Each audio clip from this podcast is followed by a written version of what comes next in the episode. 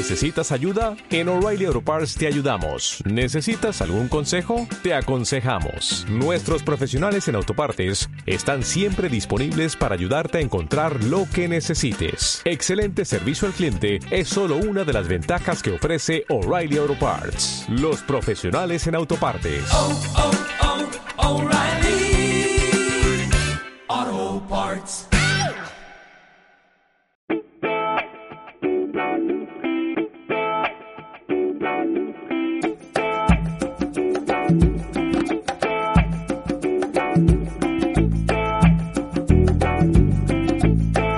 Socialmente Activa, un programa presentado por Anne Guisasola, de lunes a jueves de 10 a 10 y media de la mañana, en CLM Activa Radio y en iVoox.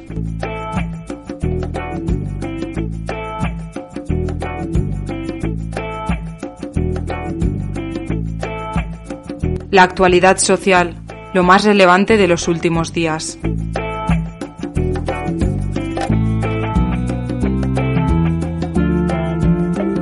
Madrid tiene un sistema educativo con resultados académicos por encima de la media española, pero muy desigual.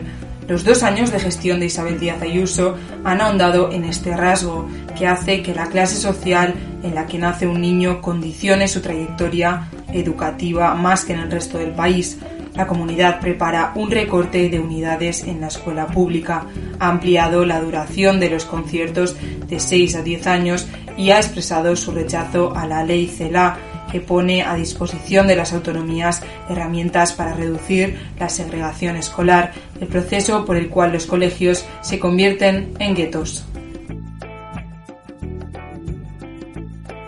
Los portavoces de la comunidad educativa vinculados a la escuela pública critican tales decisiones, acusan al Ejecutivo Regional de haber improvisado la respuesta educativa a la pandemia y de ir en camino de repetir el error el curso que viene.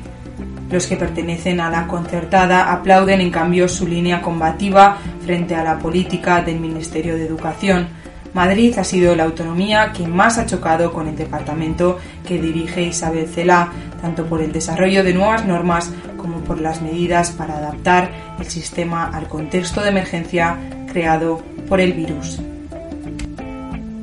Madrid tiene una estructura escolar particular. La enseñanza pública solo matricula al 53,8 del alumnado. El porcentaje únicamente es menor en el País Vasco, 50,7. 14 puntos menos que la media española.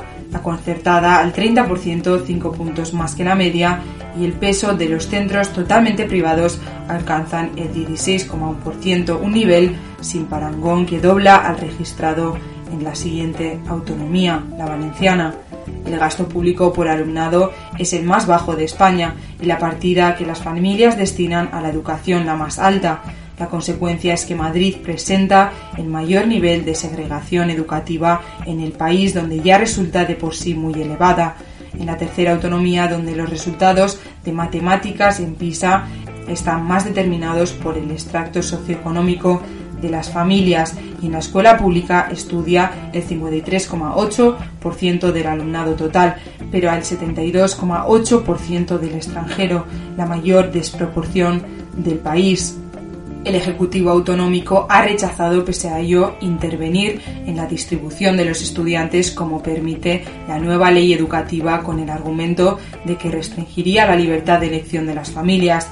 La ley CELA permite a las comunidades establecer una proporción equilibrada del alumnado desfavorecido en cada uno de los centros públicos y privados concertados. La Consejería de Educación ha planificado la supresión de 232 aulas de centros públicos el próximo curso.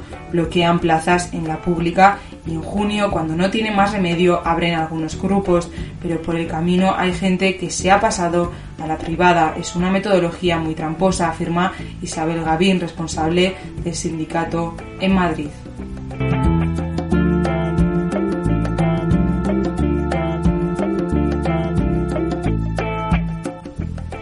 Plena Inclusión Castilla-La Mancha está constituida como una federación de más de 60 asociaciones de personas con discapacidad intelectual, junto con sus familias en Castilla-La Mancha.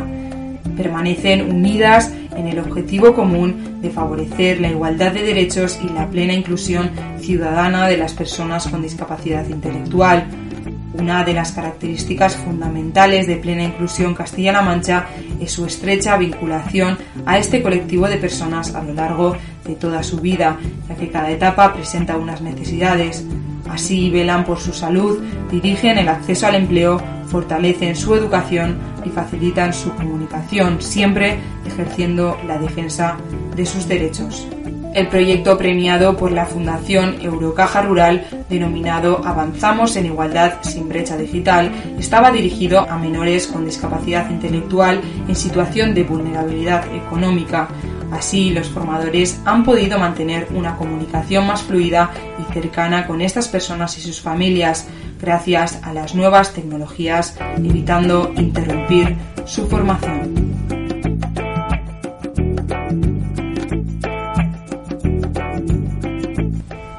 El Gobierno de Castilla-La Mancha ha resuelto la convocatoria de subvenciones para la finalización de proyectos de educación para el desarrollo 2021, siendo finalmente seleccionadas 14 propuestas presentadas por otras tantas ONGs. La consejera de Bienestar Social, Bárbara García Torijano, ha destacado que son proyectos socioeducativos dirigidos a la sociedad castellano-manchega que se enmarcan dentro del ámbito de la sensibilización, de la formación, la investigación y la innovación, así como dentro y fuera del sistema de la educación formal. Están orientados principalmente a la consecución de objetivos de la Agenda 2030 para el desarrollo sostenible que buscan construir una nueva sociedad participativa, comprometida y solidaria a través de acciones que abarcarán desde el ámbito regional hasta el local. La cuantía de las subvenciones es de 217.700 euros que van destinados según criterios de proporcionalidad por la puntuación obtenida en su valoración a cuatro proyectos de alcance regional, seis de ámbito supraprovincial, dos proyectos que se desarrollarán en municipios de las provincias de Albacete y Guadalajara, un proyecto en la comarca de la Sagra y otro en ámbito local en Cuenca.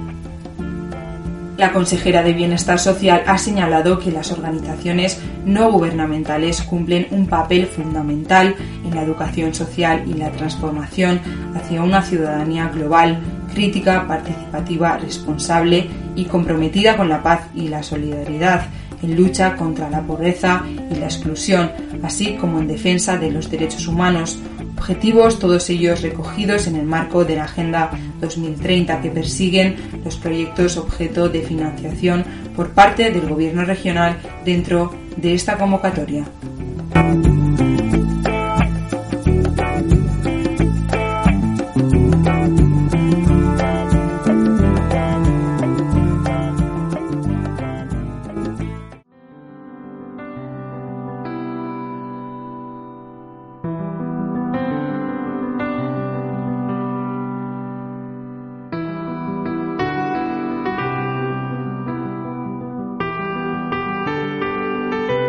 Investigación social.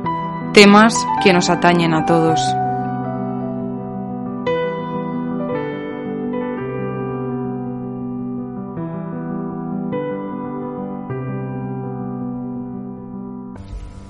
Entre un 20 y un 48% de la población adulta española sufre dificultad para iniciar o mantener el sueño.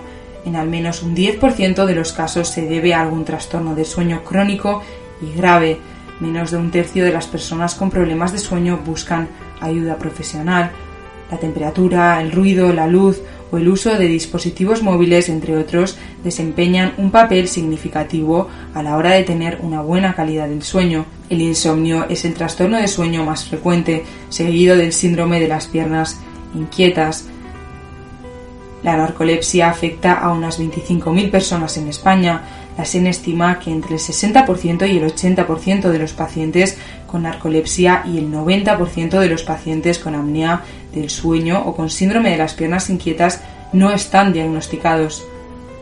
Hay tres aspectos básicos para determinar si una persona tiene una buena calidad del sueño, la duración, la continuidad y la profundidad, es decir, si el tiempo dedicado a dormir o no es suficiente para sentirnos descansados al día siguiente, si hay interrupciones en nuestros ciclos de sueño o nuestro sueño no es suficientemente profundo para considerarlo restaurador. Es que no tenemos una buena calidad de sueño y por tanto es el momento de visitar a un profesional, explica el doctor Hernando Pérez Díaz, coordinador del Grupo de Estudio de Trastornos de la Vigilia y el Sueño de la Sociedad Española de Neurología.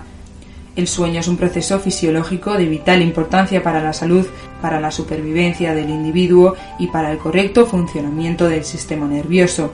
Si no conseguimos dormir bien se reduce la calidad de vida, aumenta el riesgo de hipertensión y por tanto de sufrir un accidente cerebrovascular y se pueden agravar otras enfermedades que padezcamos, pero además nuestras funciones cognitivas se ven afectadas, baja la concentración y la capacidad de atención, el tiempo de reacción aumenta, se pueden producir fallos de memoria, cambios bruscos de humor y alteraciones en el proceso de toma de decisiones y problemas de aprendizaje. Por lo tanto, tener una buena calidad de sueño es fundamental, detalla el doctor Hernando Pérez.